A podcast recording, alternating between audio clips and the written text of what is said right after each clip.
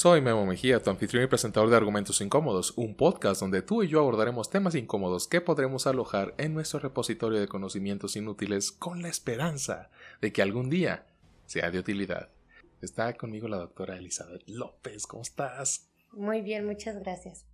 Qué bueno, me da gusto que estés bien y que me agradezcas. La pregunta, no, no es cierto. No, siempre he sentido mucha admiración por esa profesión, la verdad. Ya te había dicho. Un hombre con un brazo roto y en cabestrillo, atractivo y con cierto carisma, pide ayuda a una mujer para cargar unos libros en el coche. La mujer en cuestión decide ayudarle a cargar esos libros acompañando al joven al coche. Y un mes después encuentran el cuerpo de esta mujer en un lago cercano. Y hoy continuaremos con los Estados Unidos de América e iremos a la ciudad de Burlington, Vermont, para hablar de Theodore Robert Bundy o Theodore Robert Caldwell, conocido también popularmente como Ted Bundy. ¿Tú eres fan de Ted Bundy, verdad? No, pero sí se hizo muy popular por las películas, las series. Últimamente sacaron hasta una este de la novia. Ah, sí. Y pues es el más conocido yo creo que por la difusión que le han dado y porque supongo que también llamaba mucho la atención en que era encantador, ¿no? No solo físicamente, sino es, mm, era este psicológicamente pues muy inteligente a sus maestros, a sus bueno, a sus víctimas, desgraciadamente. Pues sí, o sea, realmente una de las cosas que, que tiene o que tuvo Ted Bundy es eh, ese golpe mediático súper cañón y hay mucha información, no toda es cierta, claro, este, al respecto de él. O sea, hay muchísima información, hay muchos documentos, hay muchas películas, hay muchos documentales, hay, híjole, hay bastante información y hay mucha desinformación también. Y una de ellas es que el, mito de que era muy inteligente.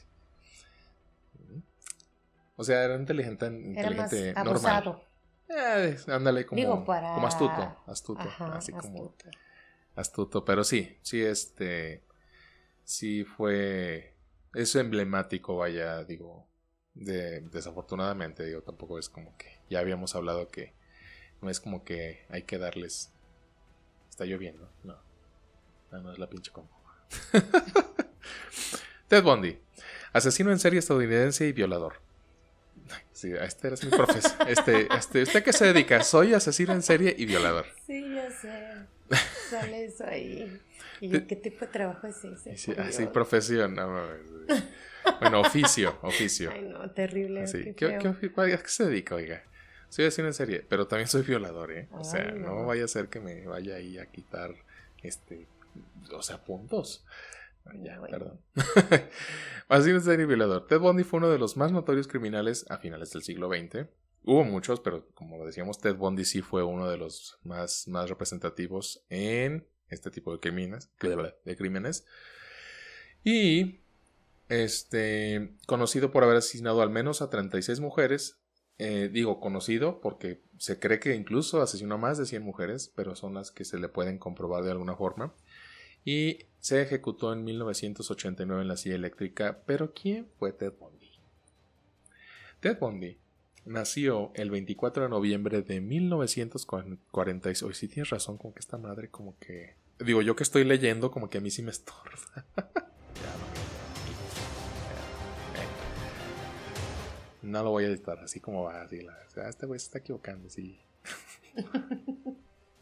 Ted Bundy nació creció. ¿Te acuerdas cuando.? Ah, bueno, ya.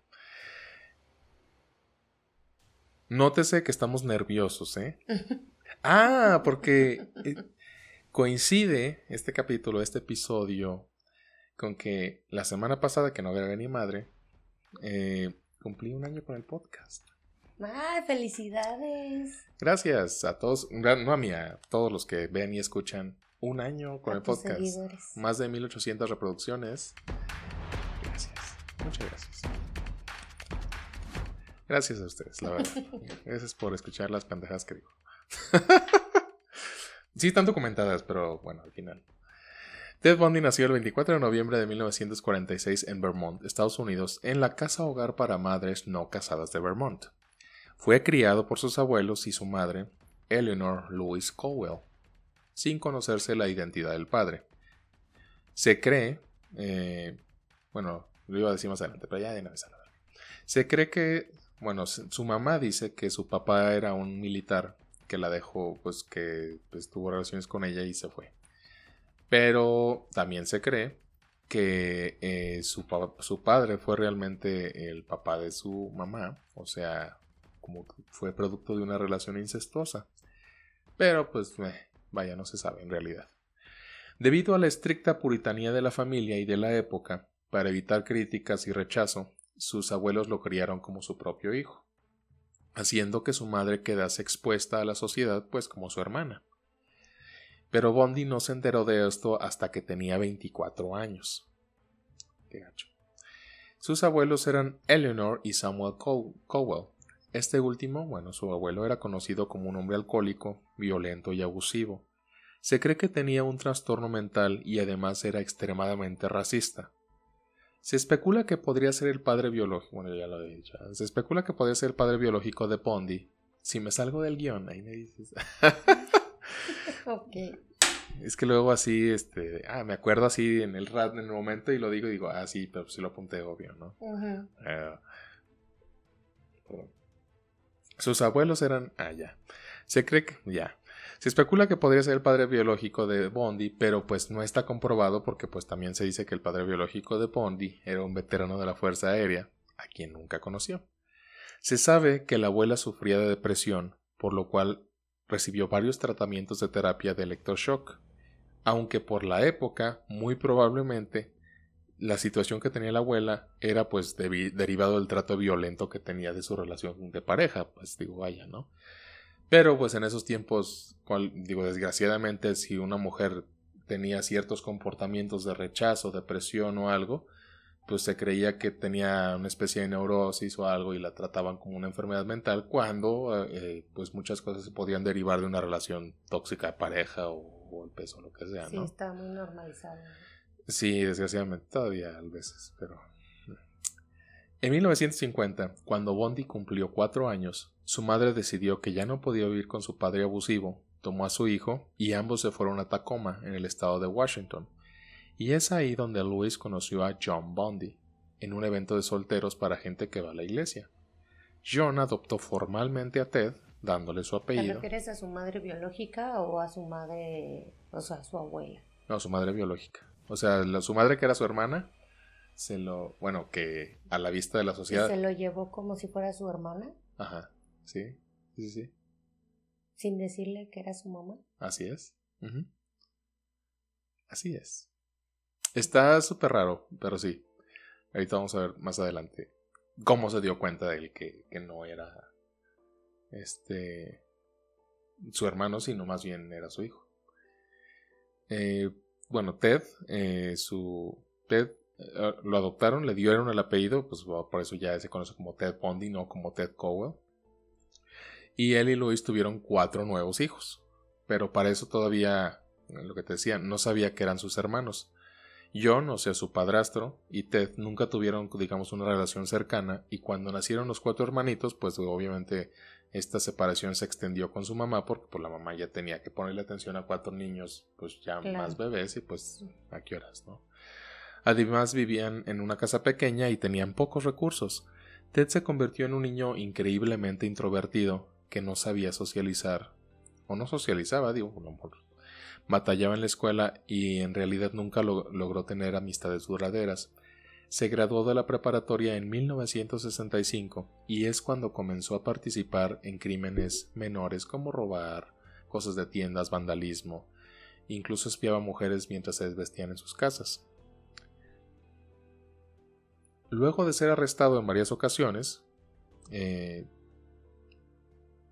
después de ser arrestado en varias ocasiones, su récord criminal fue eliminado ya cuando cumplió la mayoría de edad, en este caso los, 21, los 18 años. Eh, en Estados Unidos son los 21, pero los 18 años en este momento le eliminaron su récord criminal y, y Bondi pudo comenzar, digamos, una vida adulta desde ceros y se inscribió en la Universidad de Puget Sound, donde estudió psicología y estudios orientales solamente por dos semestres. Dos, no dos. Dos, doce se, se escucha como doce, ¿verdad? Pero no, dos. Doce, pues no, ni que fuera, que, ni que fuera medicina. ¿Cuántos? ¿Eso nueve años? que sí la había terminado, entonces no terminó. Ah, para eso vamos. Para allá vamos. Mm.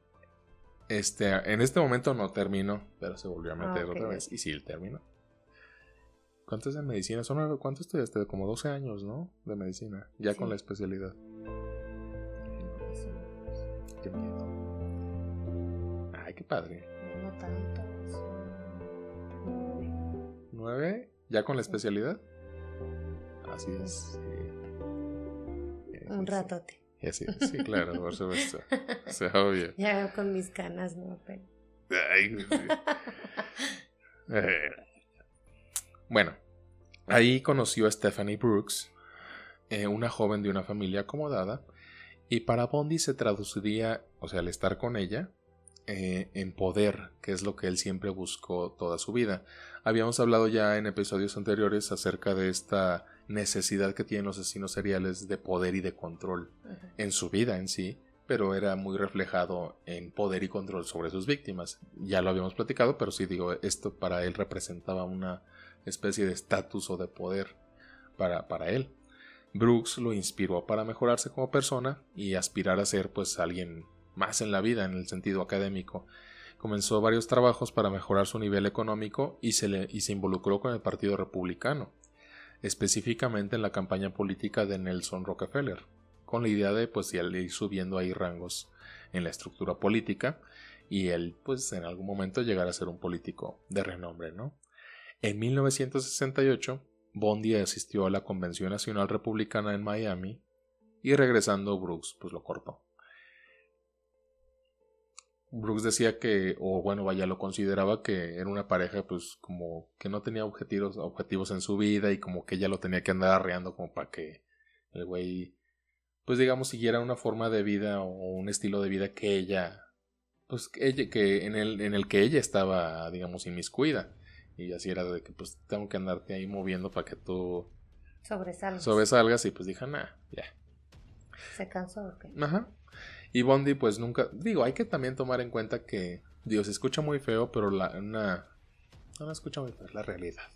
Pues una cuestión de escalada social o económica, en este caso, pues al final del día... Siempre influye. Sí, por supuesto, o sea, si ella tiene ciertos, ciertas actividades o cierta no, quiero decir cultura, pero cierto nivel socioeconómico, pues de alguna forma se relaciona con ese mismo nivel socioeconómico y usted de alguna forma pues tampoco era, pues no era esa persona a lo mejor o adecuada, ¿no? Para ella. Ellos, bueno, al menos ella eso, eso creía, ¿no? Ted Bundy nunca superó la ruptura y se obsesionó, de hecho, con ella. Estuvo en contacto con ella a través de cartas y estuvo intentando reconquistarla pues mucho tiempo. Y se cree que esta ruptura es uno de los catalizadores que lo Lo voy a borrar. Lo voy a editar y no se va a notar. Este es uno de los catalizadores que lo catapultaron a convertirse en asesino en serie. Y Brooks era atractiva, era una chava muy guapa, tenía el cabello largo y el cabello lacio, castaño, y tenía una partidura en medio y casi todas sus víctimas tenían este mismo perfil físico que este es uno de los asesinos en serie que sigue este patrón de, digamos, de víctimas que tienen un perfil físico muy similar. Sin embargo, yo creo, y eso es a título personal, no es tanto, que yo creo que no es tanto que eligiera ese tipo de patrón físico él como tal, sino que más bien, pues muchas chavillas de la universidad así se vestían y así se peinaban, o sea, vaya, o así lucían incluso, entonces, pues bueno, no es como que, digo, es título personal, ¿eh? No creo yo que eligiera ese patrón físico de víctima, sino que más bien casi todas se vestían igual, así como ahorita que ves a los mis reyes que van a San Miguel y en las fotos se ven igual, ¿las de cuenta? Sí, sí. Pues sí, entonces realmente es como que no es un patrón. Ah, pensé que ibas a decir algo. No, no, este, continúa. Sí, no, no, este. Después, en Washington, solicitó su acta de nacimiento y descubrió que la persona que por más de dos décadas era su hermana, verdaderamente era su madre. Él no, pues, digo, se enteró aquí porque ya cuando, este, pues cortó con su novia, pues dijo, ya se regresó, este, estuvo en Washington, dijo, solicitó un acta de nacimiento para algún trámite y ya vio, ah, no mames. y es aquí donde este, también se dice que hubo este, este choque, digamos, de, de, pues digamos, psicológico, en el cual, bueno, ya su novia lo corta y él la tenía en estimada pues alta en, función de, de, este poder que él sentía de, de sentirse con ella y el hecho también de que su madre, pues no era su madre, sino que era su, su, madre, que era su abuela, no era su madre, y su hermana era su madre, pues fue un choque muy fuerte. Eh, después de, esta, de este momento en el que tiene este choque fuerte psicológico, conoce a Elizabeth. Elizabeth trabajaba como secretaria en la Universidad de Medicina de Washington, conocida como Liz, y su relación, porque empezó a andar con ella, lo, lo, impulsó, lo, impulsó a hacer algo de su vida y se inscribió en la Universidad de Washington para estudiar psicología en el verano de 1970 y ahí es donde sí terminó. Bueno, sí estudió. Sí estudió. Sí concluyó la carrera. Si vemos el patrón, eh, él, bueno, él por sí solo como que no tenía una motivación este digamos, más allá, o no tiene un objetivo de vida eh, académico, si lo vemos así. Eh, las parejas con las que él estaba, pues le daban esa motivación. él necesitaba como que esa plataforma para poder, pues, hacer algo socialmente aceptable. Esto no pasa con todos los asesinos en serie, sin embargo, Bondi sí tenía esa necesidad de poder o de control sobre su vida, entonces se anclaba mucho o se apoyaba mucho sobre las parejas que tenía para poder de alguna forma hacer algo con su vida, en, términos sociales, vaya. Sí, sí. O sea, seguía bajo. Exactamente. Se, se, apoyaba mucho. O sea, no, no sentía mucho esa necesidad de apoyarse con, con este caso, con su pareja, ¿no? O sus parejas. Eh, bueno, durante este periodo fue voluntario de un centro de apoyo telefónico para personas con pensamientos suicidas hay dos fuentes, una que dice que el apoyo, el apoyo telefónico que él daba era para personas este, de pensamientos suicidas y hay otra fuente que dice que el apoyo telefónico donde él trabajaba era para mujeres agredidas sexualmente. Pero pues bueno, eh, no, no sabemos. O sea, en realidad, digo de las fuentes que... Cambia mucho el contexto uno u otro. Y yo no sé, la verdad digo, hay muchas fuentes, pero yo me basé nada más en dos. Eh, pero hay muchas más que dicen que fue en pensamientos suicidas, o sea, donde trabajó él en, el, este aspecto telefónico. Y nada más en, o sea, ya había leído yo antes de Bondi. Y esto de, la, de que trabajaba en este, este apoyo telefónico a mujeres agredidas sexualmente, nada más lo vi en una fuente. Entonces, ah. bueno, puede ser más me apego yo a que trabajaba en esta ayuda de personas con pensamientos suicidas, ¿no? Y se dice que era muy bueno lo que hacía, o sea, la gente que llegó a trabajar con él sí decía, no, este güey, no mames, o sea, es muy bueno lo que hace. Eh, pero bueno, es eh, parte de lo que tienen algunos, no digo que todos, pero muchos asesinos en serie, es esta especie de mimetización social de pensamiento en la cual pueden ellos, este, eh, interpretar las emociones sin realmente sentirlas, sino que sí, llegan a, algunos, digo, insisto, no todos, que sí llegan a, poder ver cómo te sientes o a, poder este, ver, ver tus emociones de alguna forma y, actuar en consecuencia, sin sentirlas. O sea, saben darle a las personas lo que quieren. Ajá, exactamente. Sí, O decirles lo que quieren escuchar. exactamente. Sí, eh, pueden hacer muchas cosas este, socialmente aceptables para alcanzar sus fines, como un sociópata, como un psicópata, pero no necesariamente este, están sintiendo esa emoción, más bien este, lo hacen porque lo, es, consecuencia de, ellos poder tener un fin. Por el beneficio secundario. No, por un beneficio propio, vaya, más bien. Pero a través de otra persona. Ah, sí, claro, por supuesto, totalmente. Así es. Y bueno, se graduó de la Universidad de Washington este, y comenzó a trabajar con el gobernador Daniel Evans.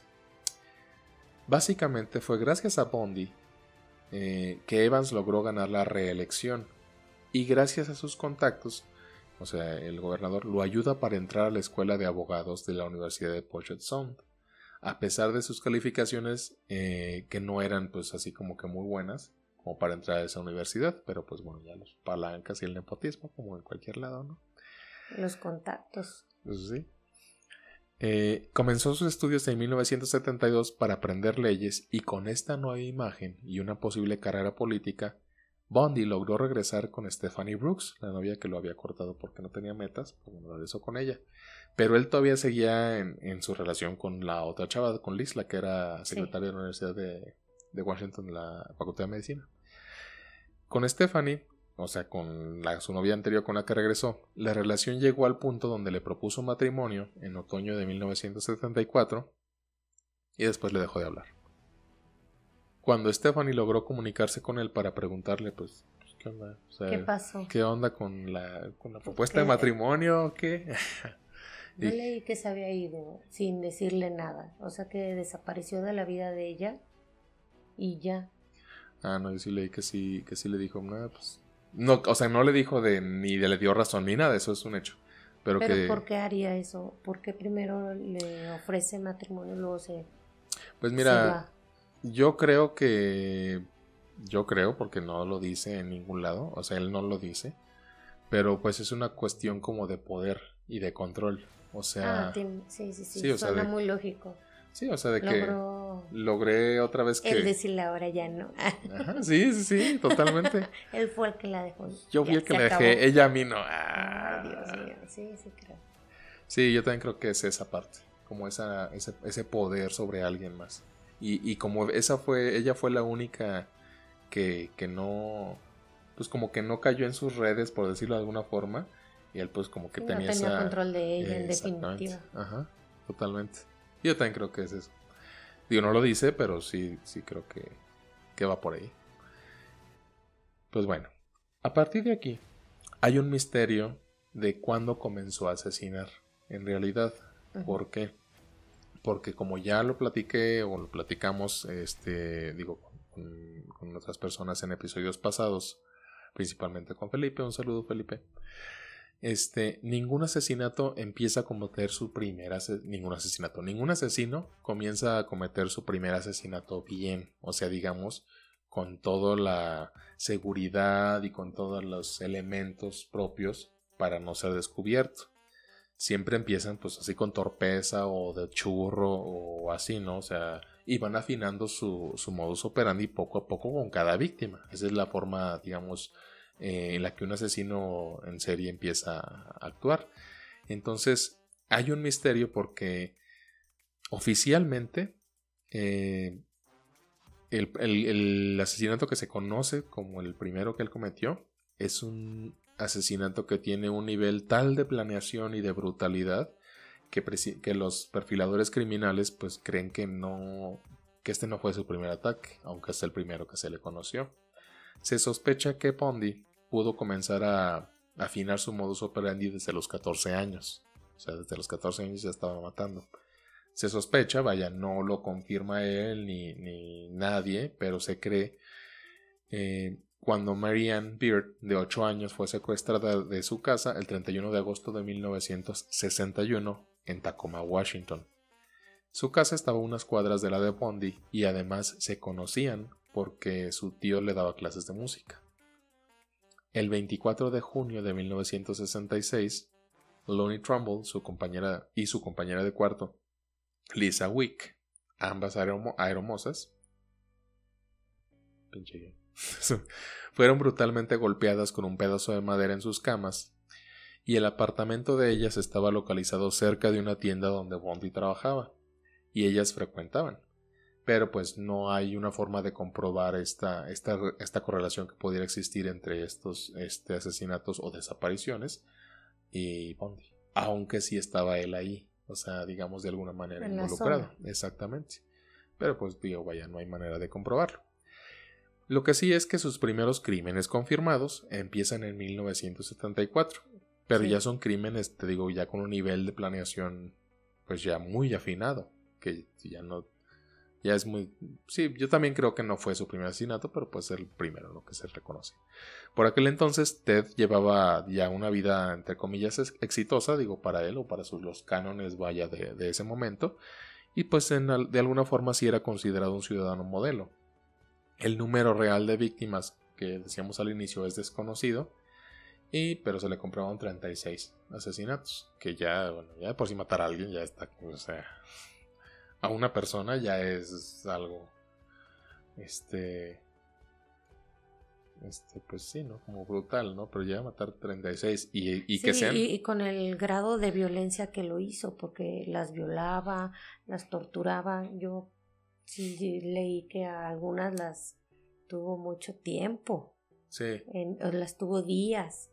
Eh, no las mataba y las, las seguía, bueno, violando y haciéndole cosas horribles, ¿no? Entonces eso, el, el, grado de violencia y de brutalidad de él era espantoso. Yo creo que también eso fue de lo que lo hizo también, este, que fuera muy viralizado, ¿no?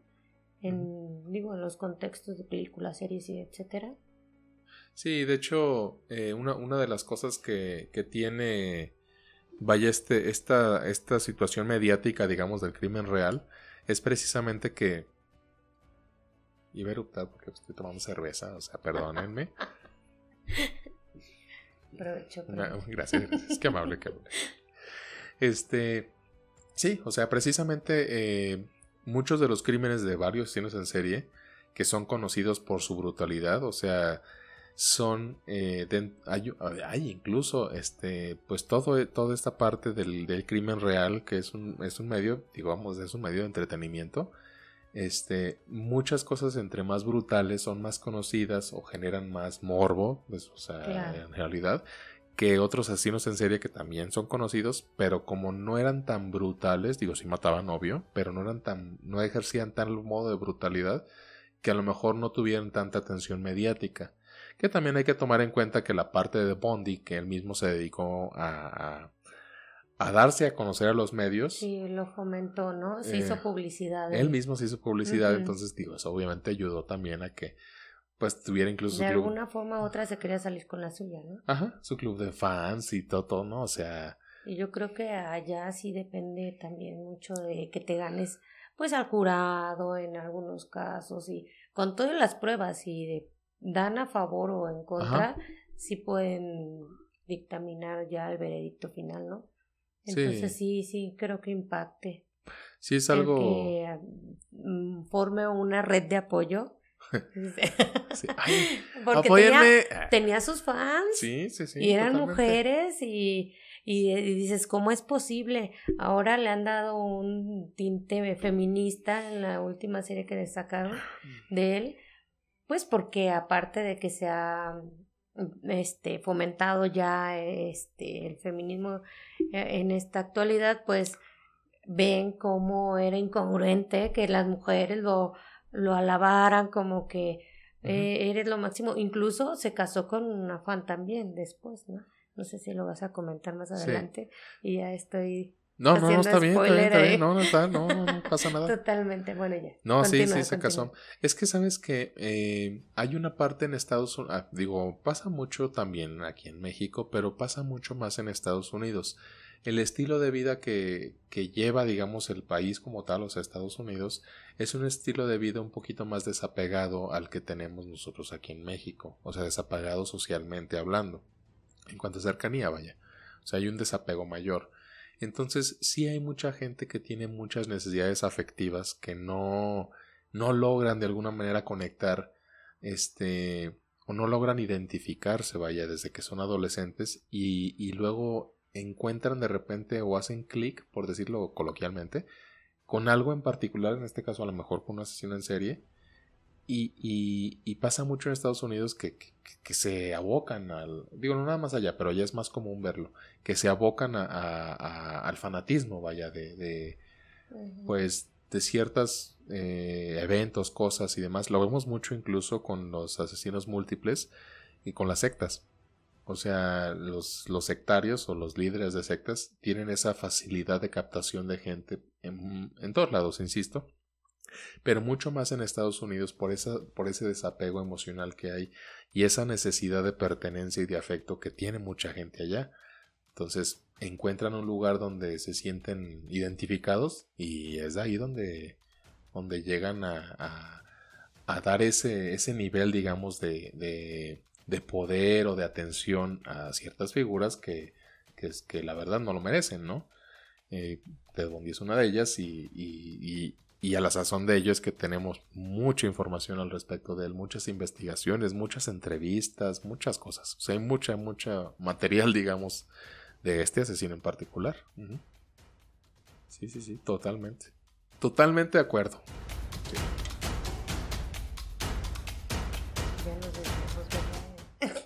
No, sí tiene. Sí, sí, ah, tiene que ver con el tema. Mientras tenga que ver con el tema, mira, pasa nada.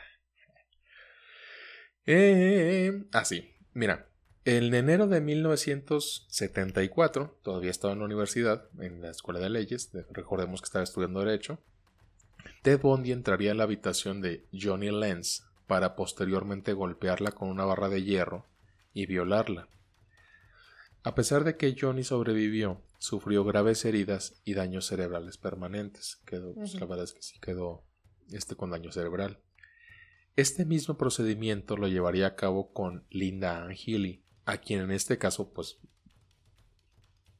La cheve, la cheve, perdón.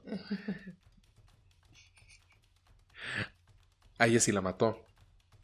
Y este. hizo desaparecer el cadáver y no limpió la sangre. Aquí es bien importante destacar, como suele pasar eh, con muchos este, crímenes seriales, asesinos seriales, este, la falta de criterio de la policía, de las autoridades y la falta de, pues de, de, importancia que se le da. En este caso, por ejemplo, esta chica, este, esta linda Anne, pues como el cadáver no lo encontraban, no, no, en su momento las autoridades de la universidad no se dieron la tarea de pues de revisar la escena, no como una escena de crimen, pero pues de revisar qué onda, porque toda la sangre estaba ahí chorreada y como que no, sino que cuando fue reportada, perdón, échame otro para encuadrar. Este, cuando fue reportada como desaparecida, la policía fue de, ah, de seguro se fue con el novio. O sea, sí, o sea, no le dieron la importancia en su momento, en realidad. Entonces, pues ya se dieron cuenta ya, ya, pues ya sea mucho después. la investigación Exactamente. pero aparte los métodos de criminalística de aquel entonces no eran tan avanzados como ahora. Sí, claro. Entonces se hacían investigaciones como muy por encimita, ¿no? Muy someras, no sé. Y muy, y, y, aparte por encimita muy, muy subjetivas. O sea, yo creo que esta, sí, este, pues yo creo que sí le, o sea, muy, muy de concepciones subjetivas sin, sin atenerse a los hechos o a la evidencia, como dices. Totalmente de acuerdo. Ajá. Soy alcohólico funcional, ¿eh? funciono. bueno, esta muerte iniciaría toda la cadena de asesinatos en el que desaparecieron numerosas jóvenes estadounidenses, siendo algunas de ellas Carol Valenzuela, Nancy Wilcox, Susan Rancourt, Donna Mason, Laura Amy, Brenda Paul, Georgian Hawkins, Melissa Smith, Karen Campbell y pues muchas otras más, ¿no? El modus operandi de Bondi se basaba inicialmente en seguir y secuestrar a sus víctimas hasta su casa para ahí estrangularlas. Eh, decíamos que el asesino en serie no conoce a sus víctimas, sino que algo de su perfil criminológico, de su perfil victimológico, de la firma conocida para el asesino en serie, le llama la atención de esa víctima o sea, le gusta de alguna forma, algo le gusta, algo le llama la atención y es por eso que elige esa víctima, ¿no? O sea, esa es una de las razones. Eh, sin embargo, con el tiempo y viendo que tenía él esa facilidad para manipular debido a su carisma y resultaba atractivo, o sea, te hacía guapo él. ¿Te parecía guapo? Un poco, pero las personas no solo son atractivas de, del físico, digo, él estaba no estaba feo, pues. Estaba X normal. Decente, pero supongo que su forma de hablar y su actitud era la que les terminaba de llamar la atención. Sí, Porque eh, feo no era, pero no estaba muy guapo tampoco. O sea, no como el Zac Efron así de No, Zac Efron, bueno. bueno, hasta a mí me hace dudar de mí. Vale la pena verla solo por él. Sí. Sí, sí, yo te digo, ay, hasta, hasta digo, ay, no, no es cierto. Tus 15 segundos. Así mis 15 segundos que ah, se me... Son minutos, ¿no? No sé, se me juntan a veces. bueno. Bueno, pues sí resultaba atractivo para muchas mujeres y, digo, atractivo no quiere decir que lo vean y ah, me lo quiero coger, sino, o sea, pues simplemente les generaba cierta confianza. Y de hecho es, es muy bien sabido que, que esta parte de, de, no quiero decir de belleza, pero de atractivo físico sí tiene mucho que ver con la confianza que representamos en otras personas. O sea, esa es la verdad. O sea, hay, hay puede ser que a lo mejor te acerques con alguien de una forma muy educada y si no estás tan feo o tan fea, pues como que la gente sí genera cierta confianza, o sea, de verdad, es una cuestión cultural. Hasta el color de piel, ¿no? Ajá, también, o sea, bueno, pues sí, de hecho, digo, se escuchan. Desgraciadamente están en las estadísticas. Ajá. Qué gacho, ¿ah? Pero bueno. Pero lo que es lo que es. Sí. Entonces él fue cogiendo confianza y empezó a buscar víctimas durante el día, o sea, ya le valía madre. Entonces lo que hacía era simular que tenía el brazo roto, tenía su cabestrillo y pedía ayuda para llevar cosas a su coche. Entonces ya cuando se acercaban ahí a su coche y le ayudaban, las esposaba o las golpeaba con un tubo o bueno, X, ¿no? O sea, como tuviera la facilidad de hacerlo. Poco a poco fue perfeccionando su modo de operar, pero pues inicialmente así era. Así era. Bueno, solía, ya habíamos también mencionado, solía escoger mujeres jóvenes, morenas, o sea, morenas en términos de allá, morenas de pelo largo. Sí, exactamente. ¿Cómo se, le, ¿Cómo se le dice? Como brunette, ¿verdad? En inglés. Brunette.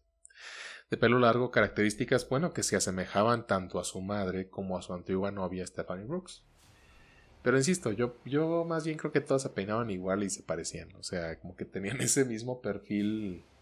Digo, habrá una que desentonaba, pero yo sí creo que era más bien por allí. Rubias no estaban reportadas entonces. No. Rubias, rubias. Pues entonces sí era una característica, ¿no? O sea, sí. Porque en Estados Unidos hay muchas rubias. Mm, sí, también. Y podía haber escogido rubias. También, creo. Pero... ¿Y si todos eran de cabello?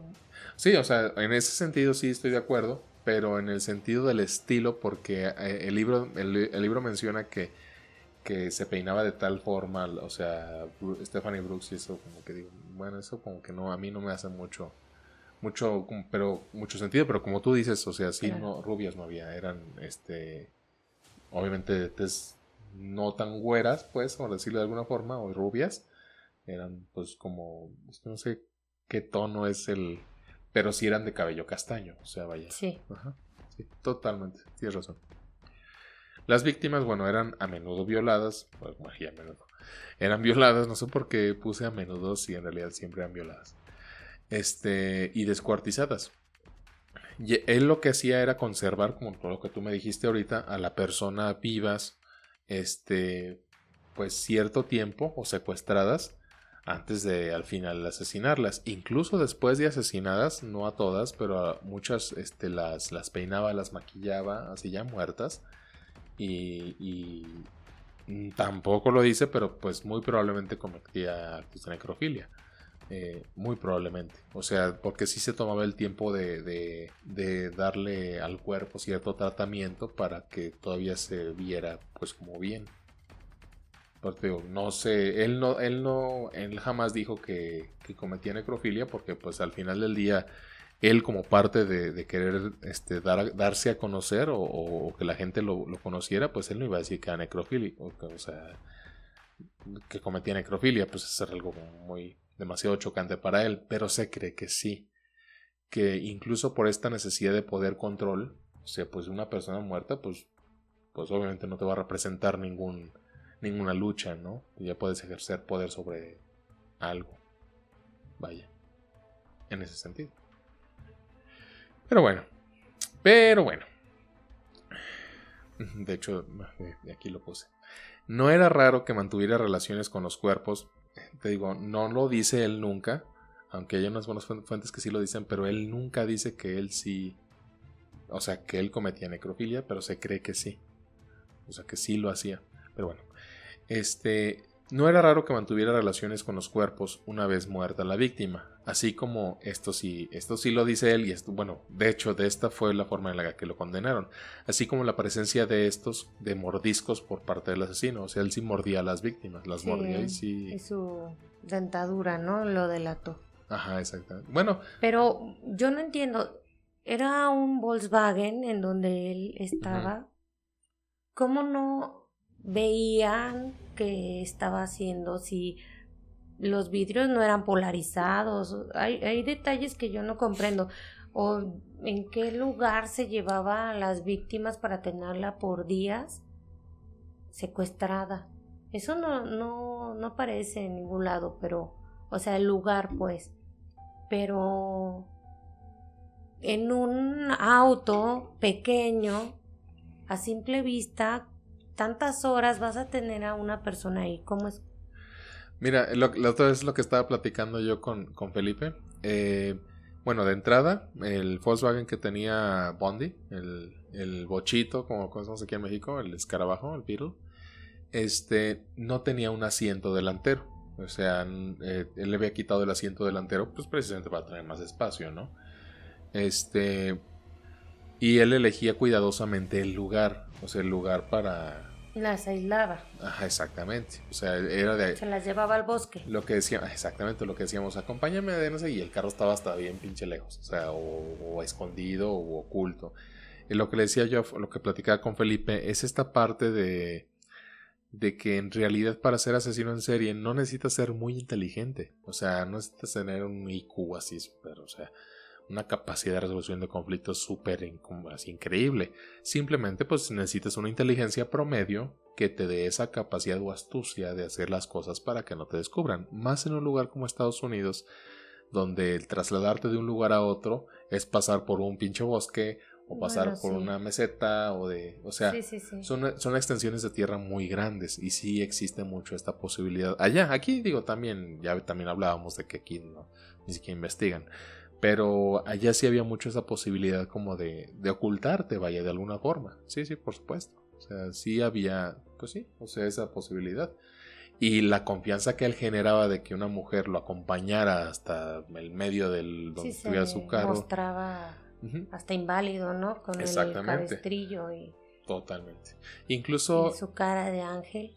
Sí, ah, Y así. Sí, sí, una manera. Y estudioso porque traía los libros, ¿no? Para que le ayudaran a cargarlos.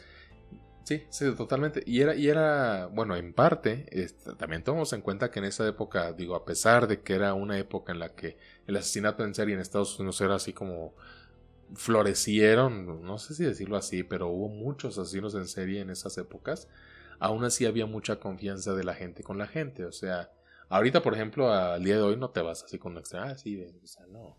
Pero antes era muy común. Es generacional también. Sí, también, sí, por supuesto, totalmente tiene que ver que salieron más este sociópatas o psicópatas, ambos. ¿Cómo? Pues sí, comentas que en esa época ah, sí, hubo muchos asesinos seriales. Sí, sí, sí. Y entonces si coincide más o menos, pues... Ah, sí, o sea, me refiero yo a que en esa época sí había muchos asesinos, pero incluso así la, la, confianza de la gente en la gente, o sea, era, o sea, mucha gente pedía rides, o sea, era muy común que no, pues, que no prestara cierta atención a ciertos detalles o a ciertas personas, exactamente.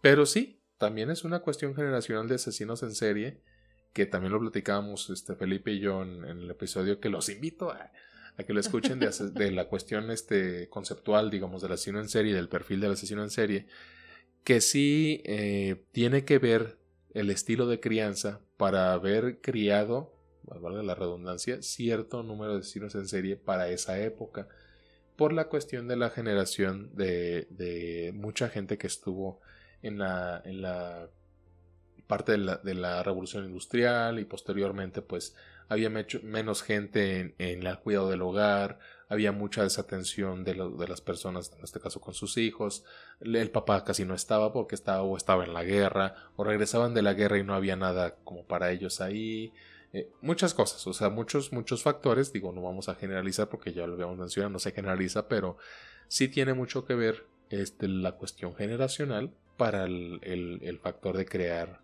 ya sea un psicópata o un asesino en serie, que no es lo mismo. Entonces sí, sí tiene mucho que ver.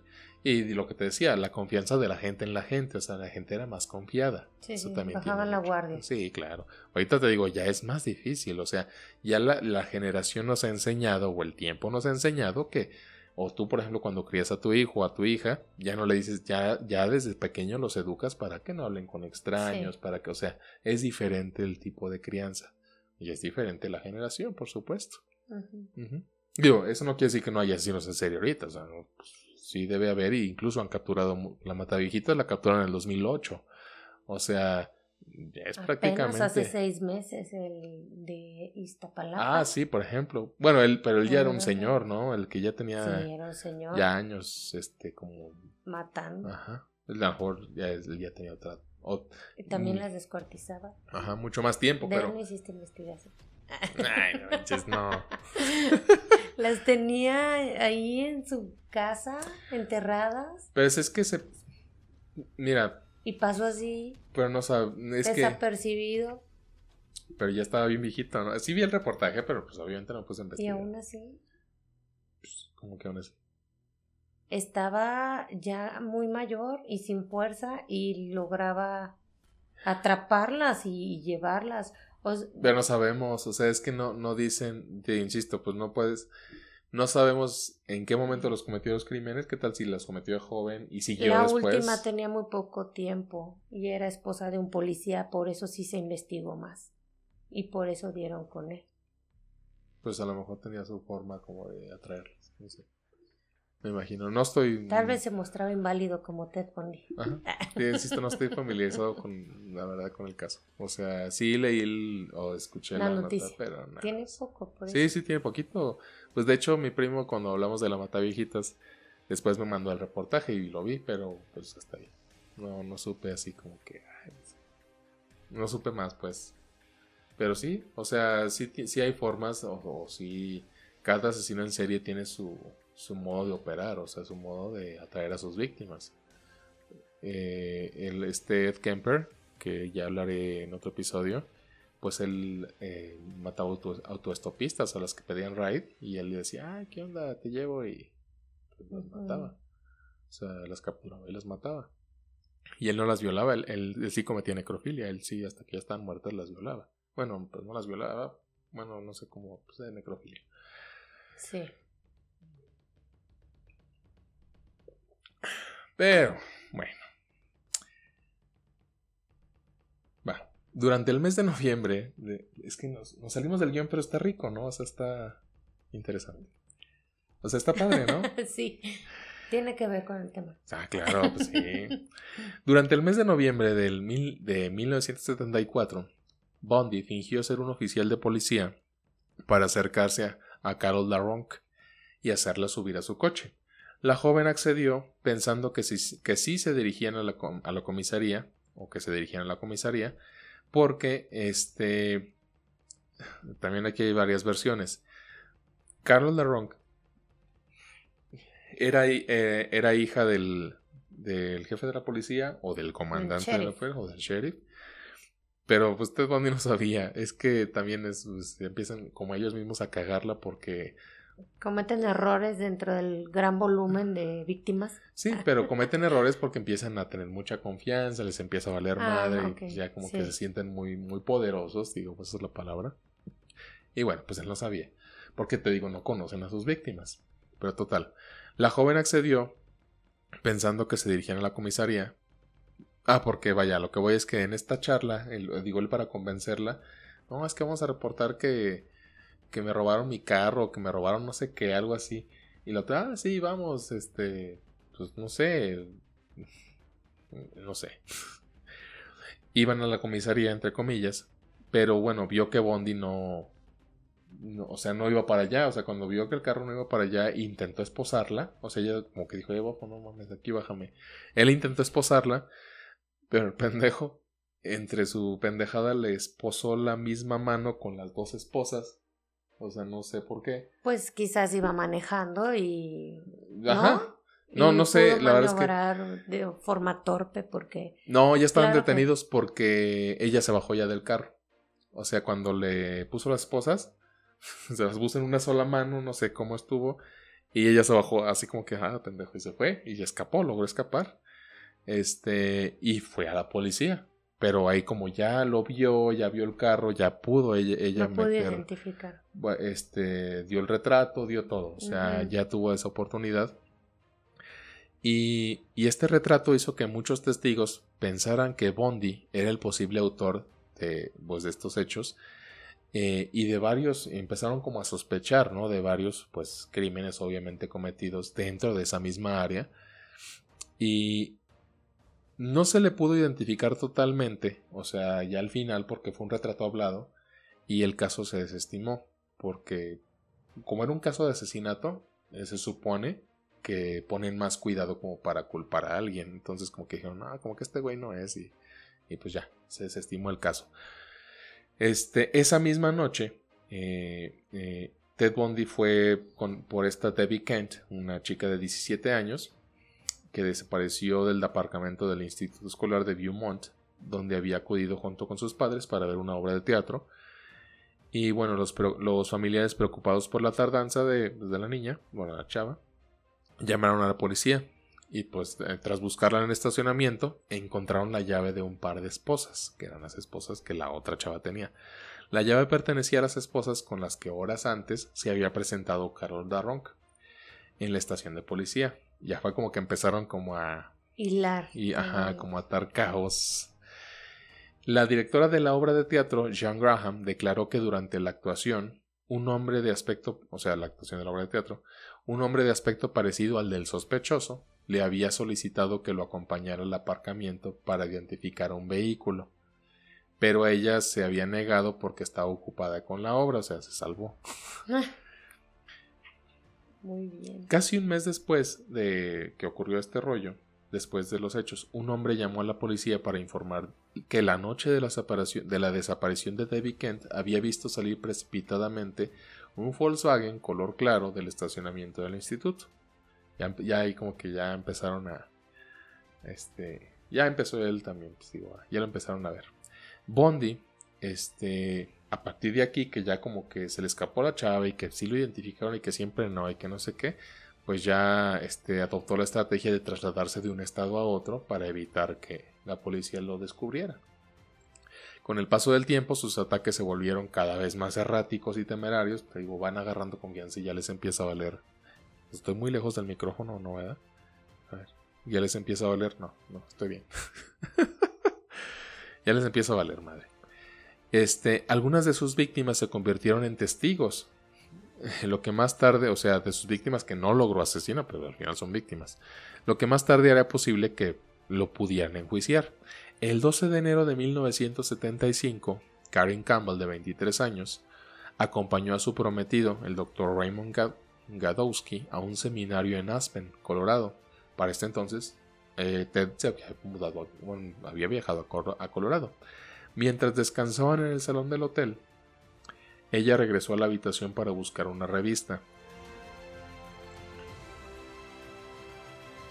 El doctor Gadowski y sus hijos decidieron ir a buscarla al ver que no regresaba, pero pues ya no la encontraron. A media mañana se dio parte a la policía de su desaparición. Un mes después, un trabajador encontró el cadáver congelado de Campbell en un banco de nieve a tres kilómetros del hotel. Había sido violada y brutalmente golpeada no se encontró alguna evidencia del, atacante. El 1 de marzo de 1975 fue descubierto un cráneo en la zona boscosa de las montañas Taylor en el estado de Washington. Pertenecía a Brenda Ball. La policía realizó una amplia búsqueda por los alrededores y tres días después encontraron partes de los cuerpos de Linda Healy, Susan Buck, la Pérez, Susan Racourt y Roberta Parks, y posteriormente se hallaron otros restos que fueron identificados como pertenecientes a Donna Mason. O sea, él estuvo viajando a Colorado, matando gente allá, luego bajaba a Washington, mataba gente por acá. O sea, estuvo viajando según él, para que no lo descubrieran, pero el descubrimiento de algunas de las víctimas pues no lo detuvo a Bondi. El 15 de marzo de ese mismo año secuestró a Julie Cunningham de 26 años cuando se dirigía a una taberna de Pell en Colorado. su cuerpo pues no fue hallado. No, hasta la fecha no ha sido hallado incluso. El 6 de abril de 1975, tras discutir con su marido, Dennis Oliverson, el de 25 años, decidió ir a visitar a sus padres en Grand Junction, en Colorado. Dennis no regresó aquella tarde, pero tampoco llegó a casa de sus padres. Desapareció y su cuerpo tampoco ha sido encontrado. Nueve días más tarde, Melanie. Perdón que te interrumpa. ¿Cómo sería que la joven que salió de la taberna, pues, si no encontraron el cuerpo y él no conocía el nombre, cómo es que se lo adjudicaron a él? Ah, es que esto que estoy mencionando y que no han sido encontrados los cuerpos, son, sí, él no sabe los nombres. Estos nombres que te digo son porque pues no, no, no los dio él, o sea, son gente que desapareció. Esos 36 casos que le adjudicaron, muchos de ellos él dio... Sí, no dio nombres, dio... Dio evidencia. Dio evidencia, de la Cual, pero si de ella no hubo cuerpo, ¿cómo fue posible? Ah, esto? que te estoy comentando de los cuerpos que no, que no fueron encontrados son los que se presume que sí, o sea, que él sí mató, pero no hay no hay pero no están cuantificados dentro de los 36. De los 36 no. pero yo también sí leí eso de la chica de la taberna, pero sí no. No, ajá, no hay. O sea, hay muchos, eh, por decirlo, cabos sueltos, porque incluso él mismo, él, él, en las entrevistas que dio, muchas las dio para salvarse de la silla eléctrica ya cuando estaba condenado. O sea, entonces y decía, no, no, no, miren, este... Les doy otra información de otra persona. Más información, este... De otra víctima y eh, ya... Maté a tal persona, oye, el cuerpo, ¿no? pues, Y le daban más tiempo para que él, pues, zafarse, ¿no? De, de la silla eléctrica. Pero sí, como tú bien dices, totalmente de acuerdo. Hay muchas cosas que no, o sea, más los, que no han encontrado el cuerpo, que no saben, que se presume que sí, por, porque él estaba ahí, porque incluso en algún momento dijo, yo maté a una chava en tal lado pero ni él sabe dónde quedó el cuerpo por la misma situación, o sea, de no sé si lo enterré o, o, dónde lo, o sea, porque hay unas que sí dijo, no, sí, aquí está el cuerpo. Hay, mucha, hay muchas familias que no tuvieron un, un, closure o un duelo porque el cuerpo de su familiar nunca, pues nunca estuvo. O sea, a pesar de que él dijo, sí, fui yo. Sí, pero de alguna forma psicológicamente necesitas el, el, la evidencia de que, de que la persona no está. O sea, aunque te digan, si no lo ves es muy difícil. Eh, digo, y eso lo vemos actualmente con gente que ha fallecido de, COVID o que ha muerto de COVID, que, que la gente que no logra ver o, estar o presenciar, este, por, porque por cuestiones de salud no pueden estar ahí, este, tiene muchas dificultades para tener ese cierre, digamos, de, de ese duelo. Bueno, pasó lo mismo acá en este caso. Y, precisamente en función de tener ese duelo, le daban más tiempo a Bondi, pues para que las familias tuvieran esa, esa oportunidad, ¿no? Pero muchas de las víctimas que él dijo eh, no encontraron cuerpos. O muchas de las víctimas que se presume que él, que él negó, tampoco encontraron cuerpos. O sea, sí es este. Pues Sí, sí, las 36 que, que por lo cual lo, condenaron, sí, pues sí hay evidencia y pues precisamente en función de esa evidencia lo condenaron, por supuesto, totalmente. Sí, estas que estoy mencionando no, no hay, digamos... Eh, Porque la referencia yo también la vi, pero si no, no cuadra eso.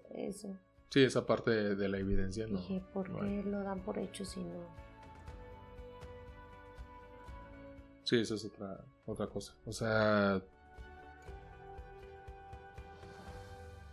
que las, que las víctimas de las cuales no hay cuerpo, no hay, no hay evidencia, pues son, o, que él dijo que él mató a una mujer ahí y que en el, en el documento dicen, ah, pues falleció, este, esta mujer desapareció ahí y, y, debido a los documentos, o sea, de, los informes de que el familiar o el esposo dijo, ah, es que ella fue de aquí para acá y nunca llegó y que pasó esto, y que Bondi haya dicho, es que yo maté a una mujer ahí, se presume que, que sí fue, pero como dices, pues no hay forma de comprobarlo, o sea, no hay evidencia. Eh, ¿Qué? Allá. Nueve días más tarde, Melanie Cooley, de 18 años, desapareció cuando regresaba del instituto. Un trabajador de caminos descubrió su cadáver el 23 de abril. La chica había sido golpeada con una barra y tenía las manos atadas a la espalda, mientras una funda de almohada estaba fuertemente anudada alrededor de su cuello.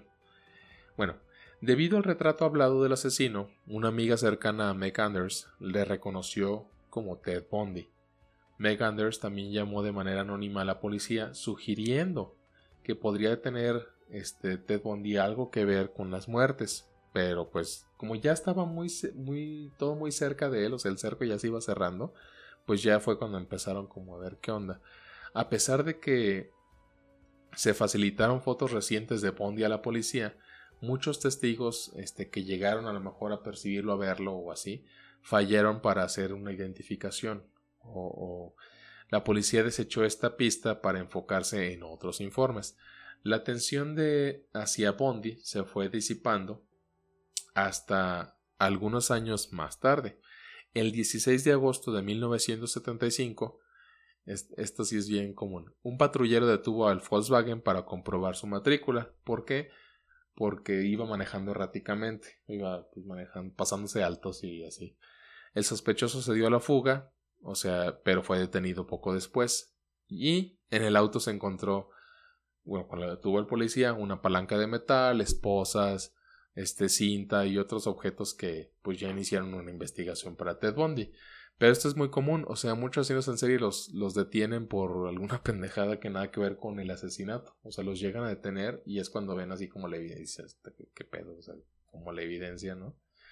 Y ya fue como, como, empezaron como que a decir, no, a, a ya tener una, una investigación como tal ya después de todos los informes, de los testigos, de que ah, es que yo vi un bochito, bueno, un Volkswagen Beetle, este, por ahí. Y un hombre enyesado. O sea, ajá, exactamente, ya empiezan, se acercó este. a la última mujer, ¿no? Digo, no a la última, fue el último que, que vieron con las víctimas. Exactamente. Ya fue Porque sí lo refirieron varias veces por eso, que el hombre enyesado había estado con, con las mujeres, por ejemplo.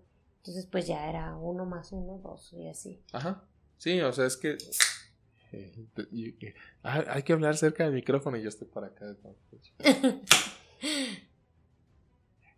sí, este. Sí, o sea, todos los testigos que ya empezaron, precisamente como, como tú bien dices, a hablar de ese mismo modus operandi, pues ya dices, no, pues ya como que ya tiene algo que ver, o sea, en Estados, bueno, se supone que aquí también debería ser, pero en Estados Unidos, pues empiezan a, como decir, esto puede ser que tenga algo que ver, no es que, ah, sí, ya vamos a arrestarlo, no, o sea, primero vean qué onda, ¿no?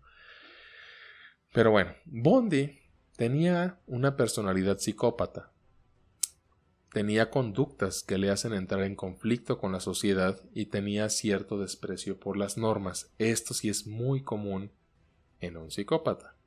Ya habíamos platicado también que... ¿Y por las mujeres? ¿Eso no? Sí, sí, sí. No es así como frecuente. Regularmente las, eh, por cuestión estadística, las mujeres son las, la mayor cantidad de víctimas del asesino en serie. Incluso... Porque ese enfoque le dan en... Sí, sí, sí, total. Este, incluso las matevijitas mataban mujeres, o sea... Pero sí es, es estadísticamente eh, la, una de las víctimas o el perfil victimológico del asesino en serie son mujeres o niños. Pero, eh, o niños o adolescentes, pero regularmente este perfil va en función de algo que le llama la atención al asesino, eh, una cuestión sexual, una cuestión de poder y de control, o una cuestión de acceso o de accesibilidad y de debilidad de la otra parte, que también tiene que ver con el poder control, es decir, eh, percibiendo a la mujer o a los niños o a los ancianos Como, vulnerables, les es más sencillo acceder a ese tipo de violencia con ese tipo de personas. Pero también tiene que ver, como te decía, este, algo que le llame la atención o algo que dentro de él o de ella, digo, si asesina en serie, psicológicamente tiene que darle una satisfacción. En el caso de Ted Bundy tiene mucho que ver la parte de su mamá. Entonces tiene que ver ese, ese, ese odio o esa aversión intrínseca hacia su madre. Este, más que más que por la cuestión de su novia a su madre. Por una cuestión inconsciente de su pues de que de rechazo vaya, del, del no ser representada como su madre, sino como su hermana, en este caso.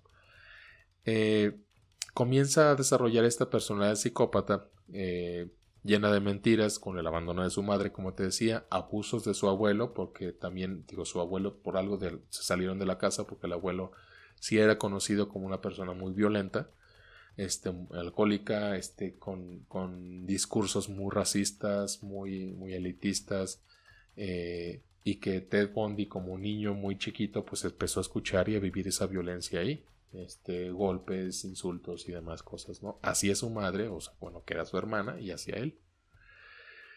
Bueno eh, una vez que es adulto Ted Bundy empieza a idealizar esta violencia a idealizar esta forma de comportamiento este que vivió desde niño. Y no reconoce los abusos que sufrió ni las burlas de otros niños, o sea, no los reconoce como, como abusos, o sea, sí los sufrió, pero no les da el significado que le da una persona, digamos, eh, neurotípica de abuso, sino que los ve como un modo de comportamiento, que es lo que pasa muchas veces con asesinos en serie que tuvieron una infancia, este, pues violenta. Es que sí me quería como que abocar a lo psicológico con Ted Bundy. Por eso dije, para... Sí, ¿no? Eh, para el psicópata, pues lo lógico es, la, esto también ya lo habíamos mencionado en episodios anteriores, es la consecución de sus fines. En el caso de Ted Bundy, pues el asesinar era un fin para él. Pero este fin tenía que ver con el placer que él sentía sobre, del poder sobre sus víctimas. Eh, cuando no consigue este, este fin, el psicópata llega a una frustración. Hay, un, hay, un muy poca tolerancia ante la frustración en un psicópata. Eso es también algo muy común, es un rasgo de personalidad que tienen ellos. Demostrándolo cada vez más, se siente humillado por otras personas o etiquetado como incapaz, así como las veces que fracasa en aspectos de su vida. Por eso tenía tanto miedo a perder a su esposa, a su esposa, a su novia, por la posible frustración de un nuevo fracaso y por la no posibilidad de ser, perdón, y no por la posibilidad de ser herido, emocionalmente. Mm, el, el, comportamiento, digamos, común, no quiero decir generalizado, pero común, de una persona ante un fracaso este, de pareja, pues es, es, un, es, un, es una desestructura emocional que es normal al final del día, porque al final estás en un proceso de duelo porque pues terminas una relación, ¿no? Pero en la situación de, Ted Bundy, siendo, teniendo una personalidad psicópata o teniendo un trastorno, digamos, si nos vamos al DSM-5, un trastorno antisocial de la personalidad, pues aquí vemos que él, él, no, él no tenía una, una herida emocional, sino más bien tenía una frustración por este nuevo fracaso. O sea, por ese no tener el control o el poder de esa situación. Eh, bueno, la personal psicópata que tiene Ted Bundy es una carencia de autocrítica, sin sentimientos de culpa por los crímenes que ha cometido o que cometió, y tampoco siente esa empatía o ese amor o esa culpa. Este, aunque decía él eh, en, entrevistas que, sí, que según él sí sentía culpa y la chingada. En, en, muchas entrevistas ya finales, ya cuando él ya decía, pues ya van a matar, él ya empieza a decir, pues sí, sí fui yo, y sí, ya empieza como que ya a decir, sí fui yo, sí maté a tales mujeres y bla, bla, bla. Incluso ayudó a capturar a, un, a otro cine en serie que se llama el cine de Río Verde, eh, Gary eh, Richway se apellida, pero no creo que sea el primer nombre. Este, ya es cuando él se empieza a, decir, pues la verdad es que sí fui yo, y empieza a dar entrevistas en función ya de, de, lo que él es realmente, ¿no? o de lo que él hizo. Y empieza a decir eh, en esas entrevistas que empieza a decir, tengan cuidado porque la verdad cualquier persona puede ser un, este, un asesino. No saben con quién están tratando. Y empieza él como que... Sí, eso está tremendo. Esa parte es muy perturbadora porque dices, puede ser cualquiera Ajá, y una persona integrada a la sociedad. Ajá, sí, por supuesto. O sea... Y sí que lo... labor comunitaria. Totalmente. qué lindo y encantador. Y con familia funcional porque ya, ya, ya estaba en su rol. Sí, o sea, eh, y es algo... Muchos... Cuando se menciona eso es, impactante, es, es, este muy violento para nosotros que estamos con la con la ¿cómo se dice? guardia baja, así tranquilos por el mundo, que dices el vecino puede ser un asesino en serie, ¿no? no, sí, es, no, este, es que Digo, tampoco es andar con la paranoia, ¿no? Pero. No, no, pero. Pues simplemente, digamos, los cuidados este, normales, este, de, de sentido común, Maya. O sea, pues sí, ¿no? pero sí, él hace la referencia de que. Sí, sí, sí. Y es que, y es que el, problema precisamente es ese, o sea que, bueno, a partir de aquí, precisamente, eh, hay muchas, digo un chingo de veces precisamente, y digo otra muletilla que tengo ahí perdón, Este. Esta fue la onda que iba a decir. Este. Ah, a partir de toda. del perfil de personalidad que se hizo de, de Ted Bundy, se crearon muchos clichés en función de la sesión en serie. O sea, muchos mitos y mucha generalización. O sea, se creía. Una de las cosas. ¿Se sobrediagnosticaba, dices? No, se creía que, que, que Ted Bundy era excesivamente inteligente, cuando la verdad es que era una persona promedio en cuanto a inteligencia se refiere, o sea, promedio.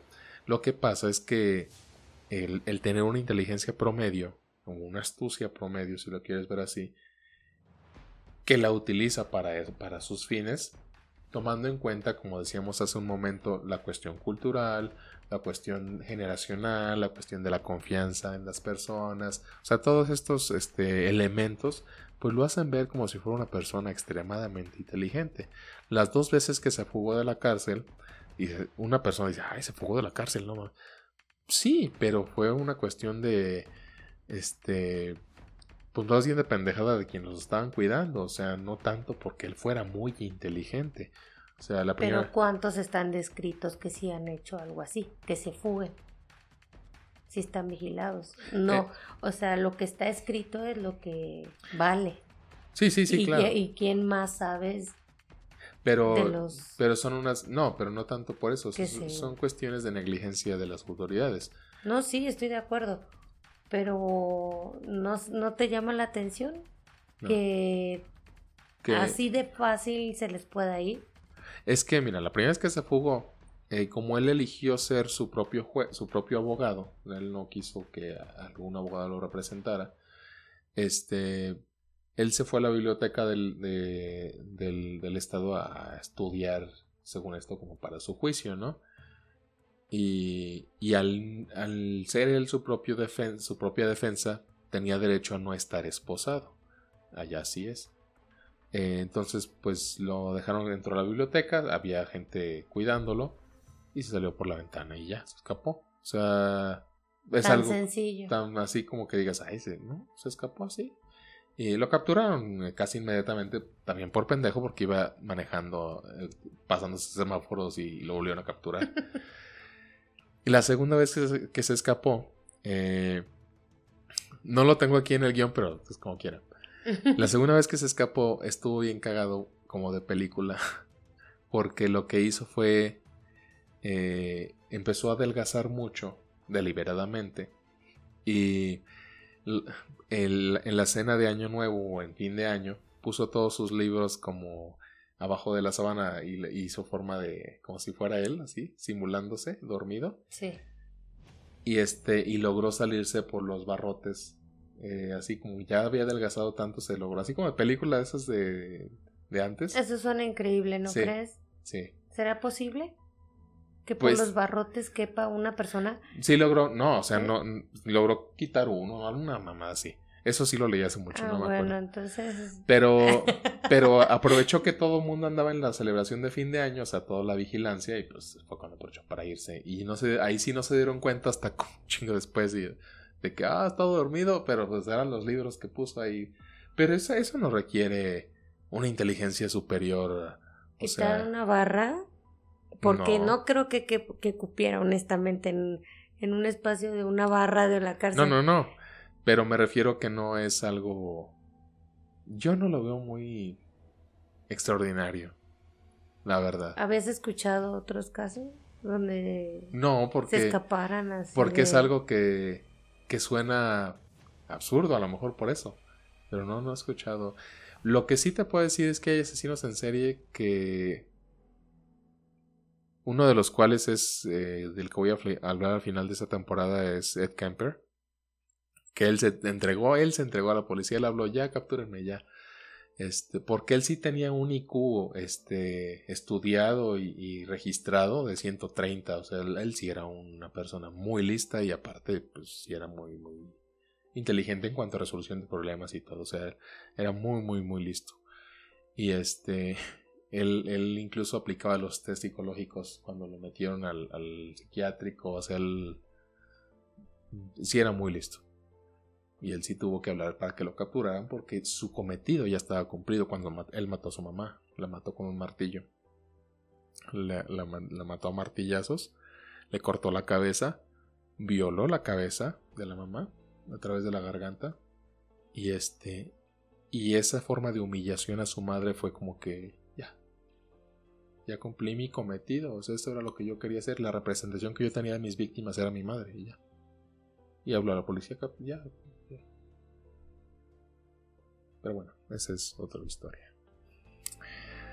Bueno. Esto es idea. No, aún así me llama la atención porque quizás en IQ no es inteligente, pero sí es este no, sí, sí perspicaz y, tuvo cualidades que no es que se aplaudan, porque obviamente eso no es de sentir orgullo, pero tuvo esa eficacia de ser asertivo en algunas cosas para que le salieran, porque si libró, fueron muchos años en los que él estuvo, que en los juicios, que se escapaba, que libraba la, la, ¿cómo se llama? La pena de muerte. Y eso es lo que quizás es la, la diferencia con, no, no con todos, pero me refiero a que aunque no fuera inteligente, supo sortear varias veces al sistema judicial de allá y esas sí, o sea, te situaciones no se le aplauden, pero me refiero a que tampoco era torpe. Ah, no, no. En algunas cosas sí, pues, pero no era tonto tampoco. no, no, para nada. O sea, no, por supuesto que sí te, o sea. Porque sí, queda claro que muy inteligente no era, pero sí era abusado. Sí, pues, eh, o sea, insisto, era, era una inteligencia, pues, normal o promedio, una inteligencia normal que, que, cual, que tú o yo podemos tener, o sea, para salir del, problema, pues, con cierto conocimiento, por supuesto. O sea, sí, yo no digo que estuviera bien, güey, no, tampoco. Pero sí, este, sí tenía su inteligencia normal. Pero mucha gente, eh, incluso muchos libros eh, o artículos, dicen que sí era muy listo, que era un genio, pero la verdad es que no.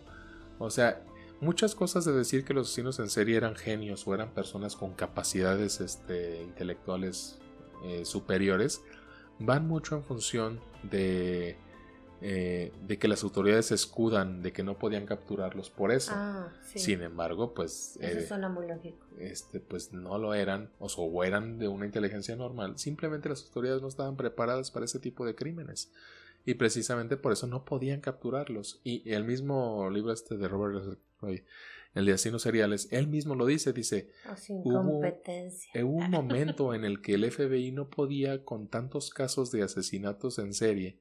Que ni los investigaban bien. Porque no, o sea, no sabían, era algo nuevo para ellos. Entonces empezó todo este proceso de, de, la ciencia del comportamiento y, empezar a ver cómo funcionaba la mente de un asesino en serie. Los perfiladores. Exactamente, empezaron como a ver por qué, por qué mataban gente al azar, porque antes era muy obvio cuando alguien cometió un crimen, pero después ya no fue tan obvio, entonces ya les era muy complicado poder saber por qué un asesino cometió un asesinato, en este caso un asesino en serie, y muchos se escudaron en que eran genios como para tapar su pues la carencia de información y de, y de pericia que tenían al respecto. Yo no digo que Ted Bundy no lo fuera, o sea, si era una persona lista, pues digo, pero promedio, no era un genio, o sea, era, si era listo, pues no digo que no, pero tan listo como a lo mejor a una persona que ves aquí afuera que para salvarse de algo hace alguna actividad o, hace algo. La supervivencia, ¿no? El instinto. o sea, o ves un ratero que, que tiene un nivel de pensamiento como, como rápido o acelerado para tomar decisiones y salir del problema. O sea, vaya, sí era listo, no digo que no lo era, pero era un promedio, o sea, no era un genio, pues. Sí, no era sobresaliente. Sí, no era así como, ay, como, como se dice en muchos lados, o sea, muchos lados que sí dicen que era un genio, pero pues sí, no. Era listo. Digo, no es que uno esté ahí, ay, no, pues, como tú dices, no es como que le aplauda sus logros, pero pues no es que fuera. de acuerdo, de acuerdo. Y tú, bueno, ya Está bien, continúa. Este, bueno, parte de su personalidad es que él tenía delirios de grandeza, eh, era mitómano y aparte era pues muy narcisista. Eh, y en sintonía con todo esto, pues se encontraba su faceta eh, que decía narcisista, hablaba mucho de sí mismo, pero eso sí se notaba súper cañón, o sea, incluso en los juicios, o sea, él, él con el paso de los años empezó a acrecentar su propia leyenda, que hasta la fecha pues se sigue hablando de él, o sea, estoy hablando muy lejos otra vez que hasta la fecha sigue hablando de él. Pero bueno. Ah, era arrogante, narcisista, siempre tenía una sonrisa de superioridad y sabiendo que esto le gustaba al público, él no aguantaba que lo traten como uno más. Para él, para él, era la persona más inteligente y especial, para él, que, que existía. Estaba orgulloso de que la gente hablara de él, se hiciesen eco en los medios de comunicación de sus crímenes. Él no le importaba que dijeran este otra cosa siempre y cuando se dijese algo de él, algo bueno, que, que cuando lo entrevistan no deja de posar con sus mejores sonrisas, hablando para la cámara. ¿Sí has visto las entrevistas reales de él? O sea, sí, sí, se siente una superestrella. Sí, sí, sí, o sea, sí. Le gusta, le gusta la atención. Ajá, se ve, sí, se ve. Lo proyecta. Ajá, cañón. Y, y, y, a diferencia, por ejemplo, de, de Ed Kemper, este otro asesino en serie, lo entrevistan y él está así parco, no tiene así de, ah, sí, mi mamá me encerraba en el sótano, sí, normal, o sea, así. Sí, apático. Ajá, como sin expresiones. Pero e, es otro tipo de perfil de perfil de asesino serie, o sea, sí. que al de Ted Bundy. Pero bueno, eh, la variedad de psicopatía que tiene Ted Bundy era, tenía mucha impulsibilidad homicida sus, sus crímenes, como se logró demostrar, es que eran crueles, eran fríos, este, eh, eran muy planeados, eh, hablándose de, de, violencia instrumental, que también ya lo platicamos como una de las características del asesino en serie, o, del psicópata como asesino en serie.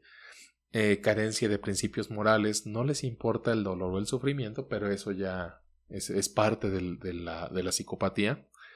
Y bueno, Bondi quería esta atención mediática, este, utilizando a su última mujer, pidiéndole matrimonio en un juicio y teniendo un hijo con ella.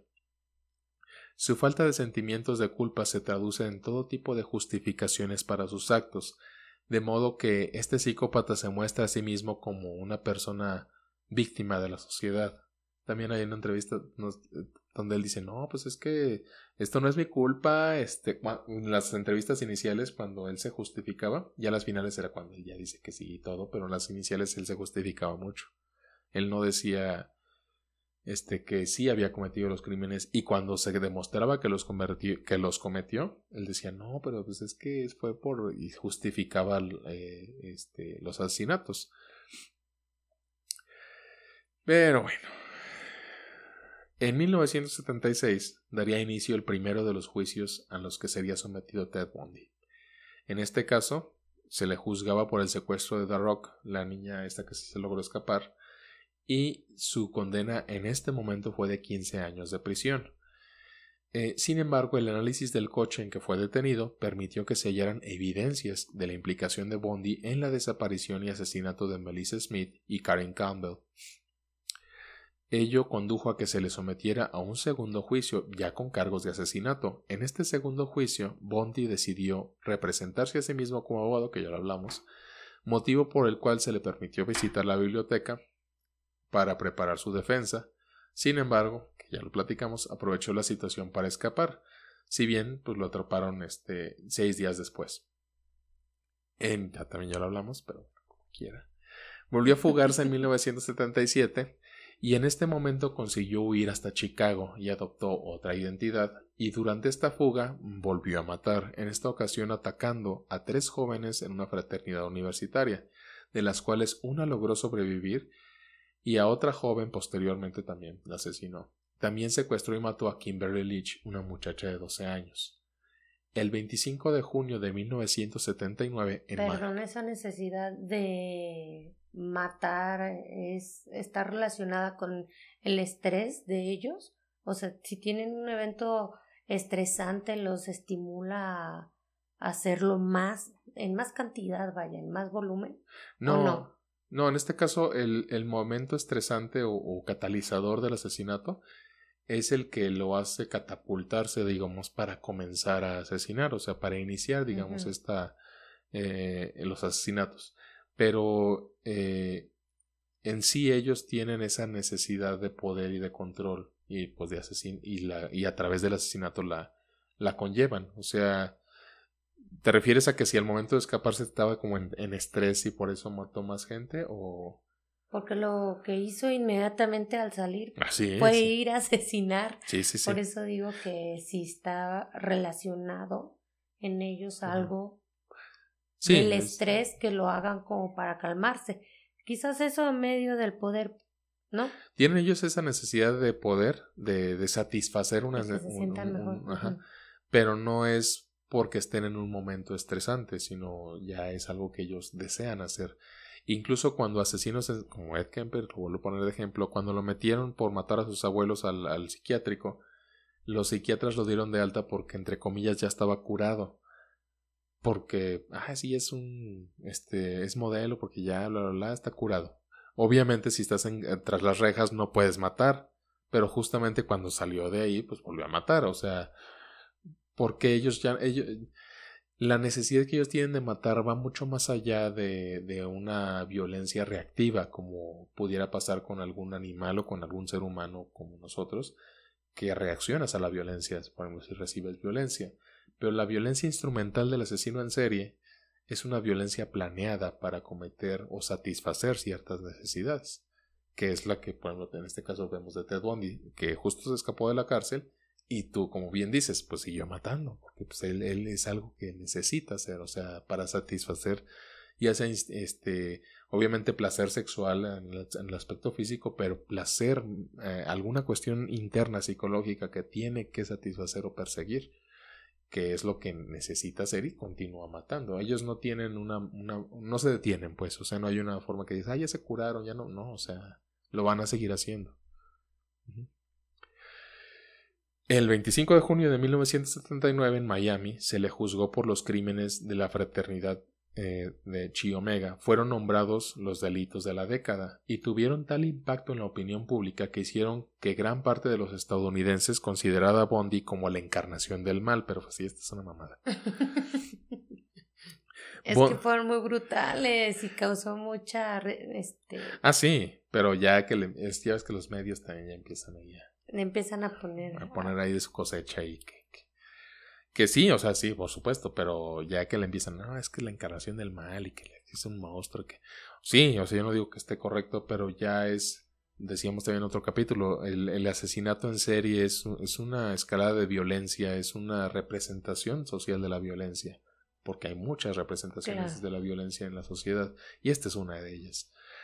Este, Bondi ejerció como su propio abogado, pero las evidencias contra él fueron pues aplastantes, aparte que pues cómo se iba a defender. Primero fue el testimonio, pues sí, digo, sabes. Pues era su lado narcisista, ¿no? Sí. Se creía bien chingón. Sí.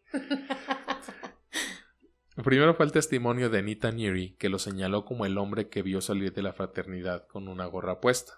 Después subió al estrado el, el odontólogo, que fue aquí ya donde Richard Subiron, quien determinó que las marcas de dientes encontradas en el cuerpo de Levi coincidían con la dentadura de Bondi.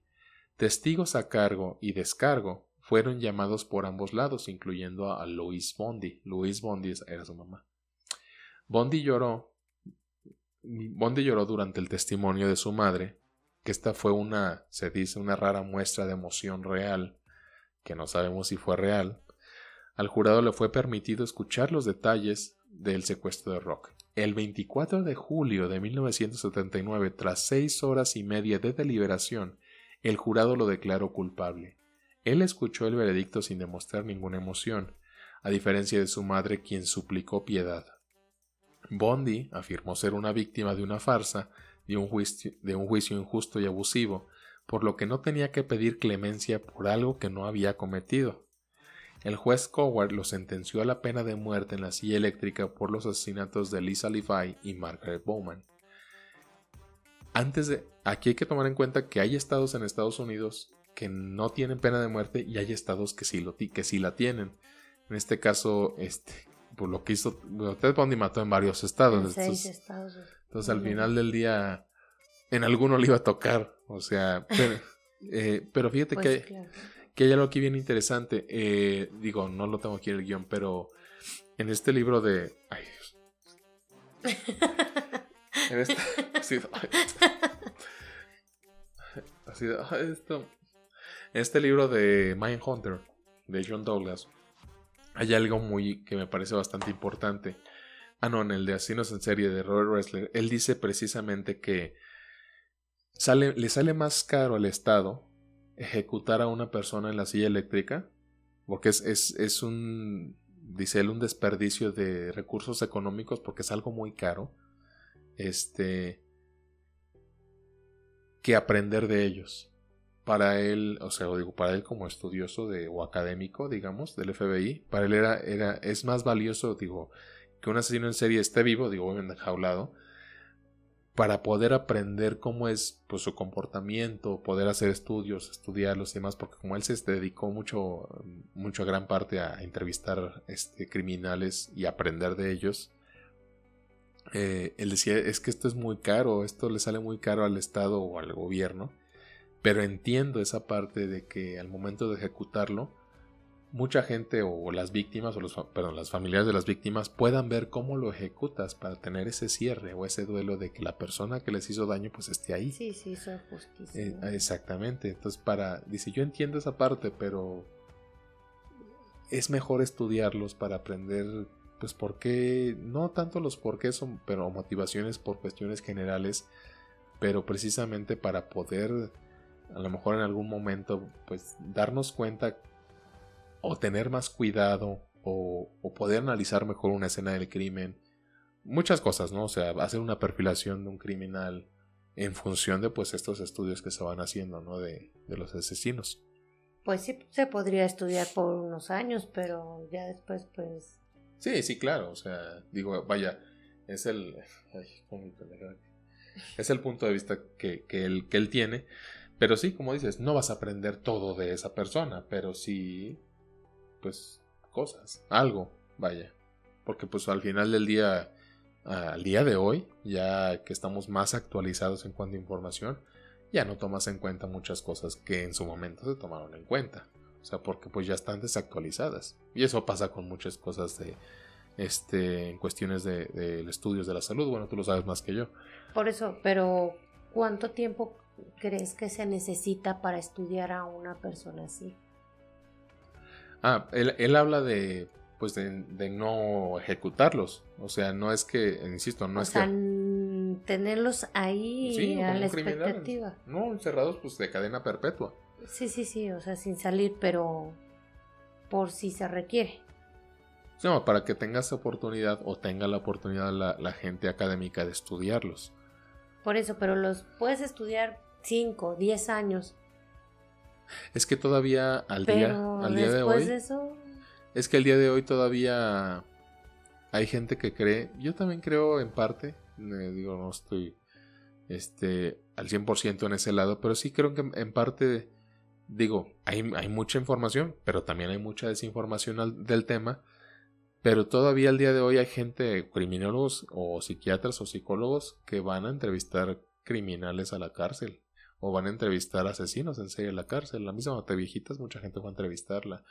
Este, precisamente por, bueno, en parte de periodistas, pues por morbo y lo que quieras, o, uh -huh. o, o escritores, pero eh, en parte, pues para comprender en su momento qué, qué, pasó, ¿no?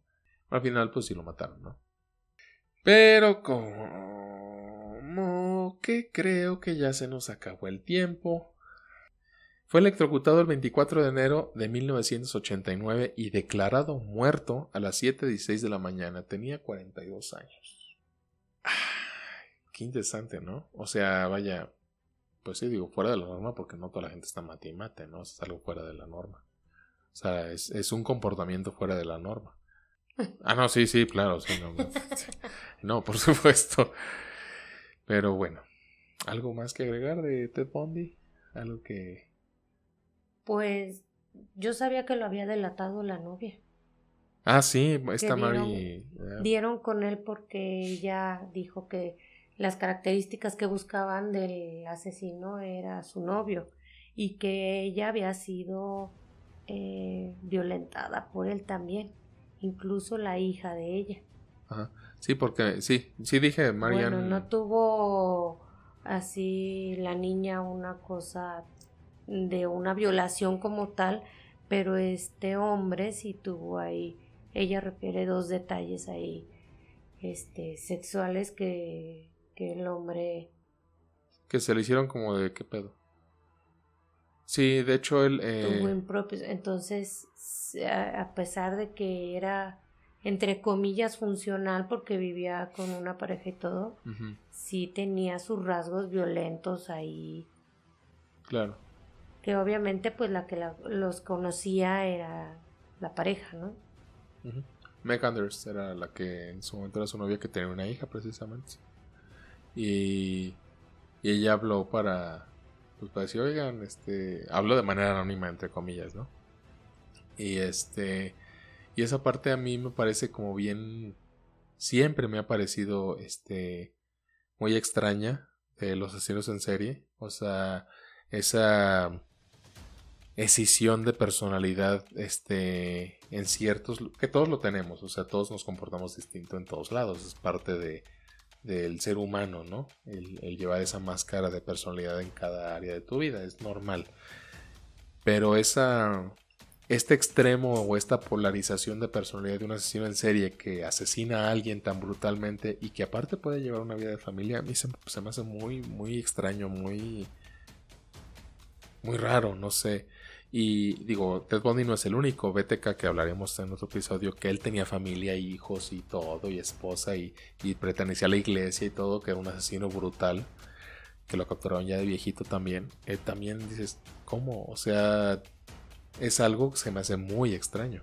Es muy, muy raro. O sea, o sea, el hecho de que puedas polarizar esa, esa, esa parte de ti, eh, dicen unas, este, este psicólogo, psicoanalista el bien conocido, y famoso fue el nombre, pero él habla de, esta zona de la sombra en la cual necesitas un escape para, para, para no explotar, vaya, de alguna forma, y esa zona de la sombra que, que polariza la personalidad es donde tú puedes, eh, se dice, digo, la teoría de él, este, que, que si no logras tener un escape eh, eh, en tu vida diaria, o sea, un equilibrio, digamos, este, entre las áreas de tu vida, eh, puedes llegar a desarrollar otra personalidad que se le llama la personalidad de la sombra y que es esa personalidad la que puede hacer otro tipo de cosas fuera de la norma que no son necesariamente buenas. Pero bueno, sí es un psicoanalista popularcito, que no, no es de los que más sigo eh, en cuanto a teorías, pero se me fue el nombre. El que hizo el que hizo los arquetipos, el que también tiene la teoría de los arquetipos, la conciencia colectiva. Maldita sea. Lo voy a poner en las notas ahí cuando publique el episodio. Pero bueno, este, algo más que agregar de Ted Bundy, algo que quieras ahí compartir, este, pues bueno, gracias por escuchar argumentos incómodos. Si disfrutaron del episodio, denle seguir, denle pulgar arriba, denle me gusta, en maldita sea ya le pegué aquí en Spotify, Anchor, Google Podcast, Apple Podcast y YouTube. Compartan con sus amigos, compartan con su familia, compartan con los del trabajo, compartan con el perro, el gato y quien quiere escuchar.